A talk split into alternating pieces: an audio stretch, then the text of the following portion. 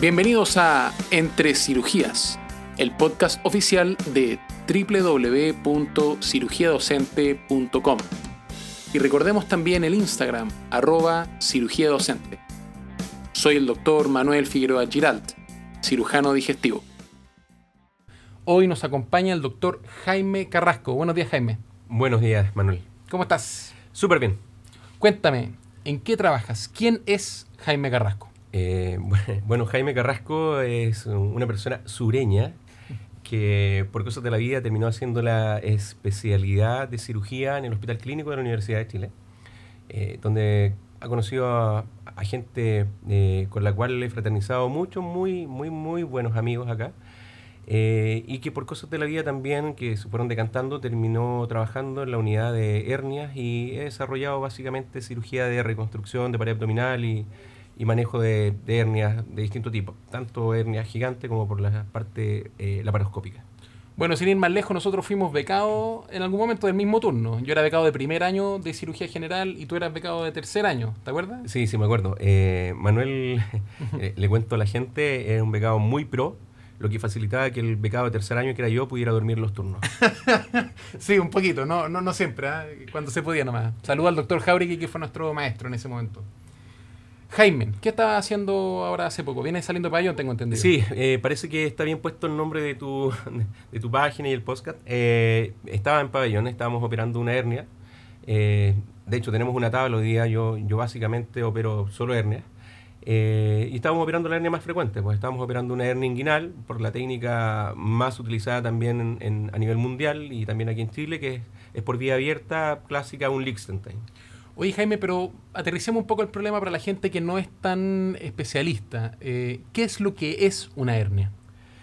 Para la gente, eh, el ciudadano común, una hernia es una rotura, es un orificio en el músculo eh, que está conteniendo las vísceras de la cavidad abdominal. Al romperse este músculo, las vísceras por la presión que hay dentro del abdomen, que siempre hay presión, a veces hay mayor presión, eh, es empujada esta víscera a través del orificio y se ubica por debajo de la piel. ¿Y esta ruptura, perdona, es espontánea, es traumática? ¿Cuáles son las causas eh, mecánicas de esta ruptura? Las causas eh, mecánicas se relacionan con lo que nosotros denominamos factores desencadenantes que tienen que ver con la presión intraabdominal aumentada. Hay situaciones que hacen que tú hagas mayor presión dentro del abdomen, como por ejemplo cuando estás con episodios de estitiquez vas y haces mucha fuerza y esa trata de escapar por algún lado, que normalmente consigue evacuar lo que quieres evacuar eh, o necesitas evacuar, pero también eh, puede empujar y facilitar una apertura muscular en puntos de debilidad de la pared abdominal que todos las tenemos. Obviamente hay aquí algo súper importante y que es uno de los pilares fundamentales del manejo de, y en la enseñanza también de lo que es la, la cirugía en hernia, que el paciente normalmente tiene un factor predisponente o varios factores predisponentes. Ahora, ah, efectivamente, hay otras situaciones que eh, son como factores predisponentes sumados eh, a, a, tu carga genética, como por ejemplo el uso de corticoides que inhibe la migración de células para la cicatrización y otros factores también que son desde un punto de vista más molecular. Y por otro lado, algo que, eh, que también se hace frecuentemente, por ejemplo, el hábito tabáquico interfiere también a un nivel más molecular eh, como un factor predisponente. Perfecto. Oye, Jaime, una pregunta. Eh, ¿Este problema de las hernias es frecuente, es infrecuente? Cuéntanos un poco de la estadística nacional a nivel mundial es un problema súper frecuente. Eh, para hacer, por ejemplo, una comparación, la hipertensión arterial, que todos saben que es una enfermedad epidemiológica, eh, en los adultos alcanza aproximadamente el 11%, si es que no ando mal. La hernia corresponde al 10% de la población. O sea, por cada 10 personas, una tiene hernias o va a desarrollar hernias.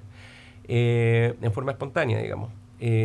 Mira, ojo, perdona, perdona que te interrumpa. Lo que pasa es que es súper interesante porque según el datos estadísticos del DAIS del 2019 para proyecciones de este año, chilenos sobre 15 años son más de 15 millones de chilenos, un poquito más de 15 millones. O sea, si es el 10% es 1.5 millones de chilenos que caminan por la calle con una hernia. Claro, o que por lo menos van a desarrollar hernia durante ese año. El, punto es, eh, y por eso es que es súper importante, eh, porque la hernia necesita una resolución quirúrgica.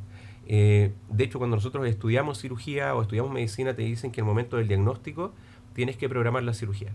Porque esta eh, enfermedad hay que tratar de repararla lo antes posible. Mientras más pequeño, mejor. Mejor para el paciente, mejor para uno.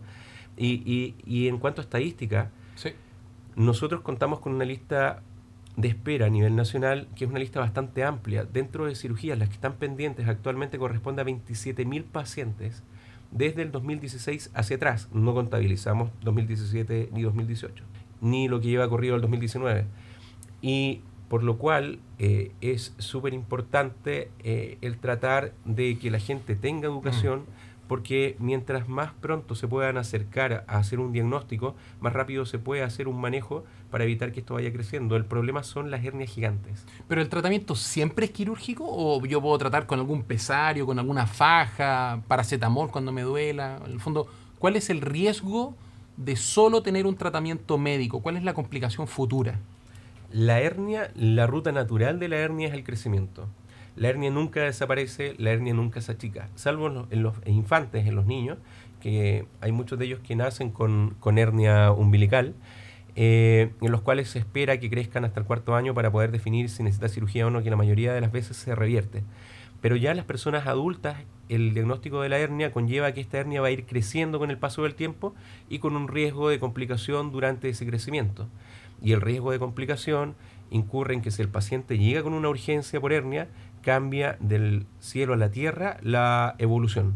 O sea, desde una cirugía que puede ser incluso ambulatoria cuando uno la programa, versus una cirugía de urgencia que te lleva a la UCI. Y uno sabe lo que significa estar en la UCI. Oye Jaime, ¿y en la cirugía electiva, por ejemplo, programada de una hernia inguinal, en la región inguinal, que es la hernia una de las más frecuentes, eh, ¿qué complicaciones pueden aparecer en el postoperatorio inmediato? Porque en el fondo toda cirugía tiene también algún grado de complicaciones, sangrado, infecciones. ¿Cómo ha ido la evolución de estas complicaciones en el tiempo? Bueno, te cuento, a ver, para hacer un poquito de historia, eh, algo casi anecdótico, eh, en el medievo eh, también obviamente habían pacientes con hernias. en esa época se utilizaban técnicas que eran un poco más cruentas, obviamente. en esa época el que hacía las cirugías era el carnicero del pueblo, el que tenía las herramientas, los cuchillos más afilados, y mientras más rápido el carnicero, era un mejor cirujano, porque no hay anestesia. Entonces, en esa época, a diferencia de lo que hay actualmente, tú necesitabas un cirujano rápido y por lo menos cinco anestesistas para que pudieran contener el paciente y no se moviera. ¿Y qué se le hacía en esa época? En ese tiempo lo que se hacía es que se hacía una sección de lo que estaba saliendo. La más frecuente es la hernia inguinal y durante toda la historia ha sido así. Entonces la hernia inguinal crece y cae al escroto en el hombre. Y comienza a caer cada vez más intestino hacia el escroto y esto va, creciendo, se va expandiendo. Lo que hacían en esa época es que hacían una sección. Si tú tenías una hernia inguinal derecha, venía el cirujano y temblabas. Si tenías una hernia inguinal izquierda, temblabas. Pero si tenías hernia inguinal bilateral en ambos lados, te morías. Porque venía el cirujano y te amputaba y luego te cauterizaba. La mayoría de los pacientes evolucionaban mal, obviamente. Se infectaban, hacían septicemia, se producían fístulas, salía contenido intestinal por las heridas y muchos de ellos morían. Un bajo porcentaje podían regenerarse después de un año de, curaciones cruentas, eh, poder seguir adelante pero el tratamiento que había en esa época. Oye, buen dato histórico. ¿eh? Mira, yo te tengo otro dato histórico. Celso, en el siglo I después de Cristo, acuñó el término hernias. Era quien lo difundió más frecuentemente. Deriva del griego hernos, que significa brote de una planta. ¿Qué tal? ¿Ah? ah, bonito, eso no, lo sabía. Bonito, ¿ah? Sí. Oye, y hoy en día, las complicaciones, es una cirugía muy cruenta, es compleja. Eh, cuéntanos, ¿es segura? Actualmente la cirugía de hernia, que es una cirugía muy frecuente, de hecho es la segunda cirugía en forma electiva realizada en el país, eh, estamos operando aproximadamente 45.000 hernias al año, eh, es una cirugía bastante segura. Se puede hacer en forma ambulatoria, con anestesia local y un poco de sedación para que el paciente pueda dormir. En este caso nosotros le ponemos un par de piscos agua a la vena. Ahora si tiene gusto por vino también podemos conversarlo. Claro. Eh, y también se puede hacer eh, cirugía un poco más avanzada, como cirugía mínimamente invasiva a través de cirugía laparoscópica. En algunos centros en los cuales hay robots también se puede hacer cirugía robótica de hernia, eh, principalmente para las hernias más pequeñas. También hay hernias un poco más grandes, más complejas, eh, que conllevan una desestructuración de toda la pared abdominal. Eh, en ese caso se puede hacer una eh, manejos combinados para ir preparando al paciente. Nosotros normalmente nos demoramos como un mes en poder llegar a, una buena preparación, eh, pero también se hacen cirugías abiertas. Oye Jaime, eh, tú mencionaste previamente que existen eh, factores desencadenantes de la hernia y hay algunos factores externos, como por ejemplo el uso de corticoides, algunas enfermedades que son inmunosupresoras, o terapia como radioterapia, quimioterapia que debilita la pared abdominal, o alguna cirugía previa donde hay una incisión y una cicatriz que genera un punto de debilidad en la pared abdominal. Pero también existen factores intrínsecos de cada persona que finalmente nos pueden generar esta patología. ¿Nos puede ayudar un poquito en ese ámbito? Claro, esto es súper interesante para la gente que, los estudiantes de medicina principalmente, bueno, y, los que quieran investigar un poquito. Eh, en la generación de la hernia, en la génesis, hay un patrón fundamental que es como la base del iceberg. La hernia es la punta del iceberg. Y es una alteración del colágeno. Hay muchos tipos de colágenos en el cuerpo, pero hay dos que se relacionan con eh, patología herniaria, que es el colágeno tipo 1 y el tipo 3 ellos existen en un balance muy exquisito dentro del cuerpo y cuando ese balance se empieza a perder, facilita la aparición de hernias a través de una debilidad de las zonas en donde tiene que haber contención. Ojo que también se relaciona con varices y hemorroides y en los casos más severos se puede presentar a través de una manifestación que son los aneurismas. Eh, por lo cual, eh, esta alteración del colágeno, que también es hereditaria la mayoría de las veces, hay estudios que muestran a través de inmunohistoquímica, que son algunos marcadores moleculares, que pacientes que tienen hernia en su familia hacia atrás también la tienen, porque hay esta alteración del colágeno. De hecho, eh, históricamente se vio cuando empezaron a, a encontrar las momias egipcias, que desde la dinastía de Ramses V hacia adelante sus descendientes, todos presentaban, en cuanto a las momias, presentaban hernias. Mira, bien, bien interesante. Jaime, ya, vamos eh, terminando un poco la conversación, pero tenemos que hablar de algunos temas controversiales. Yo soy cirujano digestivo, eh, parte de mi quehacer se dedica a la cirugía bariátrica y de vez en cuando me llegan pacientes directamente al policlínico o derivados por ti o en forma espontánea eh, que toman hora. Y son pacientes obesos son pacientes que finalmente tienen un IMC 35, 40 o sobre 50 en algunas circunstancias y tienen alguna hernia de la pared abdominal asociada. Y vienen buscando preguntas y vienen buscando respuestas a estas preguntas. Finalmente, em, la dificultad acá es que cuando un paciente tiene una obesidad y un IMC elevado, el riesgo después de haber operado la hernia es que vuelva a aparecer nuevamente la hernia por el aumento de la presión intraabdominal que ya explicaste previamente. ¿Qué tan frecuente es este riesgo de recurrencia y si tú tienes algún IMC de corte sobre el cual tú le niegas la posibilidad de operar la hernia al paciente porque es muy riesgoso para él? Mira, la verdad es que en la actualidad nosotros eh, contamos con un enfrentamiento distinto a lo que era hace algunos años atrás. Eh, nuestra población está cada vez más obesa. Todos vamos subiendo algunos gramitos porque la comida es muy rica y, eso conlleva a, que también sumado al tema de que no hay tiempos como para hacer deporte, eh, si uno no se concentra en tener una alimentación saludable y bien equilibrada, con el estrés que hay para vivir actualmente, finalmente vas, vas a ir subiendo de peso. La obesidad es un patrón fundamental de corte, como dices tú, para eh, programar una cirugía cuando se trata de hernia. Cuando llega un paciente con un IMC de 40, eh, o por ejemplo, más fácil o más entendible, cuando un paciente llega con 30 kilos de más, eh, no es recomendable que, que se realice la cirugía de hernia porque eso está destinado en un cara o sello a que vuelva a aparecer la hernia. Yo le digo a los pacientes, mire, en este momento, si quiere yo lo opero, pero tenemos mayor riesgo de complicaciones desde el punto de vista anestésico y desde el punto de vista de las heridas. Y probablemente en seis meses usted vaya a regresar con la misma hernia que yo lo operé.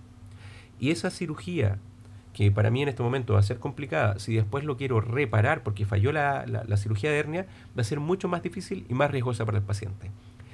El, corte que estamos utilizando nosotros en el hospital, acá en la Universidad de Chile, es de 32 en la unidad. Sin embargo, a nivel transversal en Latinoamérica se está utilizando un corte un poco más alto que es índice de masa corporal de 34. De ahí hacia arriba se trata de bajar eh, de peso. Nosotros siempre mandamos al paciente con un, un IMC mayor a 34 eh, para que lo puedan manejar y con apoyo, porque también es difícil bajar tantos kilos. Así que lo mandamos al nutriólogo o a la nutricionista. En, en tu caso, te los envío para que lo evalúes, para ver si lo puedes manejar en el equipo de cirugía eh, de obesidad. Eh, y con eso se pueda mejorar el estándar resultados y cuando ya me lo mandes flaco, yo lo puedo operar de la hernia con mayor seguridad. Es interesante porque es un punto controversial. Hay algunos estudios y algunos grupos que lo que hacen es operar primero la hernia, después la cirugía bariátrica, que sabemos que eso tiene resultados eh, cuestionables, la verdad, no, no es muy recomendado hoy en día. Hay otros equipos que operan en el mismo pabellón la hernia y la cirugía bariátrica. Eh, y otros que operan primero la cirugía bariátrica, no tocan la hernia en pabellón y posteriormente cuando el IMC se hace asequible y cumple los criterios, se opera la hernia.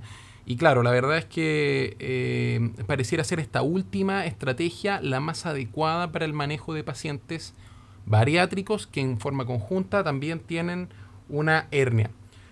Otra cosa importante que te quería preguntar es cómo definirías tú una hernia con pérdida de derecho a domicilio. La, hernia con pérdida de derecho a domicilio es aquella en la cual el volumen intestinal es mayor que el volumen que hay en la cavidad abdominal, no en la hernia, sino que en la cavidad abdominal para poder recibir eh, este volumen intestinal. Eh, las tripitas se comportan de una forma floja. Cuando hay una hernia y se salen de la cavidad abdominal y quedan en el saco herniario, o sea, dentro de la hernia, ahí no tienen presión, entonces empiezan a engordar. Se produce un edema linfático asociado también a que eh, quedan un poco más expuestas, por lo cual van sufriendo microtraumas y eso hace que se vayan produciendo cicatrices que limitan la irrigación de vuelta de, de, la parte más acuosa de la sangre y que va generando edema. Y ese edema se cronifica. Entonces cuando tú, por ejemplo, tienes 3 o 4 litros de, intestino dentro de tu cavidad abdominal y estás sin hernia, y después te apareció una hernia y esta hernia creció, las tripas salen de la cavidad abdominal, se ubican eh, en el saco herniario, se duplica el volumen. Entonces ya no tienes 3 litros de intestino, sino que tienes 6. Y tu cavidad abdominal aún más se comienza a retraer. Los músculos se retraen, se apretan y se comienza como a cerrar ese espacio. Por lo cual, si tú quieres regresar esos 6 litros que ahora eh, adentro de la cavidad abdominal en el momento actual tienes solo 2 litros de capacitancia, no se puede se genera un síndrome compartimental intraabdominal. Claro, es como que te pusieran un corsé, o sea, llenaron eh, con esas vísceras de vuelta. Cuando lo logras introducir y cierras, lo que estás haciendo es que estás comprimiendo las vísceras, pero también los grandes pasos que están atrás. Es súper importante para la gente que no sepa que el síndrome compartimental intraabdominal es cuando la presión que hay dentro del abdomen, ya sea porque se devuelve este contenido en una hernia con pérdida de derecho a domicilio u otro motivo, si esta presión intraabdominal aumenta significativamente, disminuye la presión de perfusión dentro del abdomen. ¿Cómo se calcula esta? La presión de perfusión del abdomen es la presión arterial media menos la presión intraabdominal. Si es que la presión de perfusión cae, cae la perfusión del hígado, del estómago, del intestino, del riñón, cae el retorno venoso al corazón, aumenta la resistencia vascular periférica y se producen múltiples disfunciones orgánicas. Por tanto, es muy importante enfrentar adecuadamente esta patología. Entonces, Jaime, ¿cuál es tu estrategia para poder abordar un abdomen que tiene una hernia con pérdida de derecho a domicilio? Siglo XXI. Siglo XXI. Hemos ido sumando eh, conocimientos. Eh, no sé si le, suena la toxina botulínica, que es eh, conocido comercialmente como Botox. Yo actualmente utilizo otra toxina que, que no es de esa marca pero sí es toxina botulínica, eh, lo que hace es que produce una parálisis flácida. Eso es, lo que hace la toxina botulínica. Por eso lo aplican los cirujanos plásticos. En los músculos. En los músculos. los cirujanos plásticos lo aplican, por ejemplo, en la frente, porque uno está continuamente eh, arrugado. Eh, bueno, la gente está continuamente arrugada, yo no estoy estiradito, pero están continuamente arrugados y cuando se expresan se arrugan más. O sea, un músculo que está contraído y se sobrecontrae. Cuando aplicas la toxina, como el músculo se relaja, eh, como que se distiende, la piel lo acompaña y entonces las arrugas se eh, disipan. Eh, nosotros utilizamos la toxina en los músculos de la pared abdominal en pacientes que tienen grandes hernias porque esos músculos están espásticos, muy contraídos, como que estuvieran haciendo fuerza continuamente y están duros. Eso es porque se soltaron de la línea media y se empiezan a abrir y quedan solamente insertos en la parte posterior y se van hacia allá. Lo que hacemos con la toxina es que los dormimos, quedan blandos, chiclosos. Cuando alcanza el mayor efecto, que es al mes, es mucho más fácil poder avanzarlos hacia la línea media sin que aumente la presión dentro del abdomen. ¿Cómo le administran la toxina botulínica? Eh, la toxina botulínica la administramos a través de infiltración, que son unas inyecciones con agujas muy finitas que se utilizan también para poner eh, algunas inyecciones en, la médula. Eh, nosotros adecuamos esa, esa aguja y a través de una guía ecográfica vamos viendo el músculo en el cual queremos que haga el efecto y ahí lo aplicamos. ¿Qué músculo tiene que ser? Ya, esto es más para estudiantes de medicina o, relacionados con el área de la salud, eh, lo ponemos entre medio del músculo oblicuo interno y el músculo transverso porque es en donde se encuentra la mayor cantidad de terminaciones nerviosas, que son las que nosotros queremos que se duerman.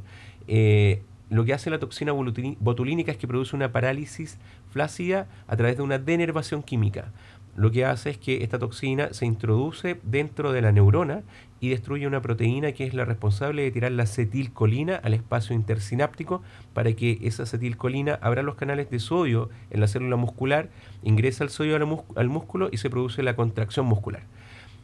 Oye Jaime, y aparte de la toxina botulínica, porque me imagino que por sí sola no cumple todos los requerimientos para, para estar en el óptimo punto para enfrentar la cirugía. ¿Tú le asocias alguna otra eh, estrategia quirúrgica preoperatoria?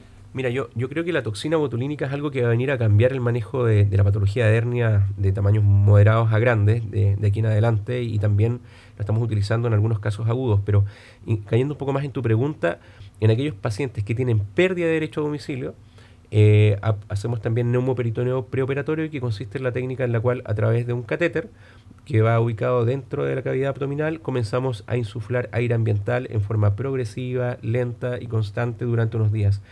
Antes usábamos neumoperitoneo eh, insuflando todos los días al paciente por lo menos dos semanas a tres semanas. Actualmente, como a todos los pacientes con hernias grandes, le aplicamos previamente toxina botulínica, el músculo queda más relajado, así que ahora hacemos lo que se llama un neumoperitoneo preoperatorio abreviado.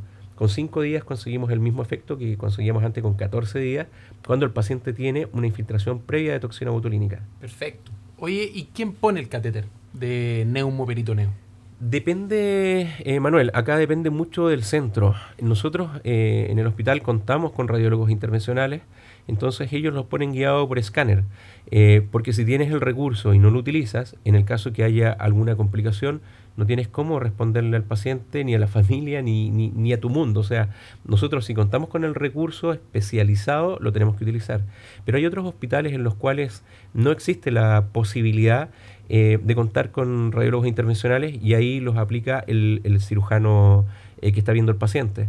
Se puede hacer eco guiado instalando un catéter que se llama Pigtail, que es un catéter finito, o también los mismos catéteres de punción de vía venosa central. Oye Jaime, ¿tienes eh, algún mensaje que te gustaría dejar explícitamente en esta conversación?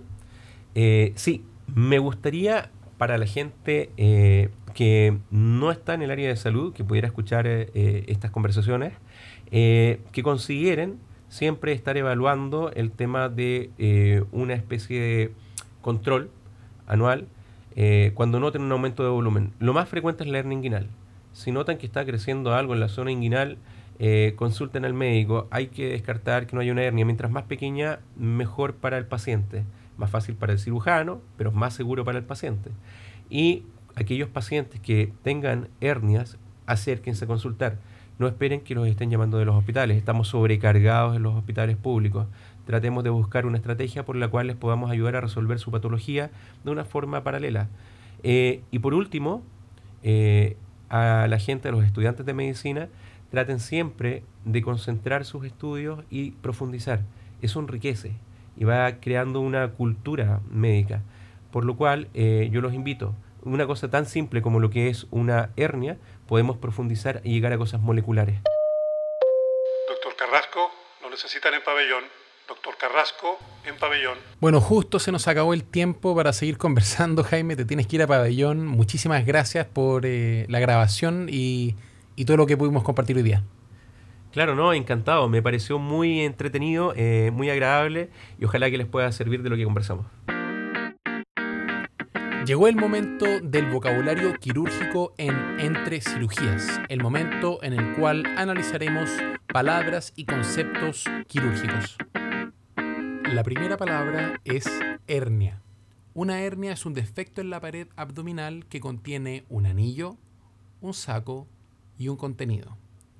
Esta hernia se puede generar en puntos de debilidad anatómica de la pared abdominal y esta debilidad puede ser congénita por algún problema del colágeno o adquirida ya sea por alguna cicatriz de alguna cirugía previa o por el uso de tabaco, corticoides u otras enfermedades del colágeno o inmunosupresoras. El colágeno, la segunda palabra de la conversación. El colágeno es una proteína extracelular, está por fuera de las células y le da sustento a los tejidos, le da la resistencia a los mismos. Hay múltiples tipos de colágeno que tienen una fina interrelación de proporciones entre uno y otro. Recuerden, la alteración del colágeno tipo 1 y 3 puede generar hernias. Lo normal es que la relación del colágeno 1 y 3 sea 9 es a 1. Si se altera esta relación aumentando el colágeno tipo 3, los tejidos son más débiles y más propensos a tener hernias. El IMC, el índice de masa corporal, es la tercera palabra de esta conversación. Es un índice que determina si una persona se encuentra enflaquecido, normopeso o tiene exceso de peso. Se calcula dividiendo el peso partido por la talla en metros de una persona al cuadrado. Desde el punto de vista práctico, si es que usted pesa 80 kilos y mide 1,60 metro, tiene que dividir 80 partido por 1.6 por 1.6. Eso obtendría un resultado de un IMC 31,25 kilos por metros al cuadrado. La cuarta palabra de la conversación, Botox o toxina botulínica, es una toxina que genera una parálisis flácida en los músculos y esto permite relajarlos. Se utiliza ampliamente en cirugía plástica estética, pero actualmente tiene un rol en el tratamiento moderno de las hernias, particularmente las con pérdida a derecho a domicilio. Neumoperitoneo, la última palabra que analizaremos de esta conversación, es la condición cuando en la cavidad abdominal, donde hay un espacio virtual que no contiene aire, aparece el aire. Esto puede ocurrir de manera espontánea o intencional. La manera espontánea es cuando una persona tiene una perforación de víscera hueca, como el estómago, intestino delgado o colon. La forma intencional es cuando se posiciona un catéter, como explicó el doctor Carrasco, en la cavidad abdominal para poder insuflar aire.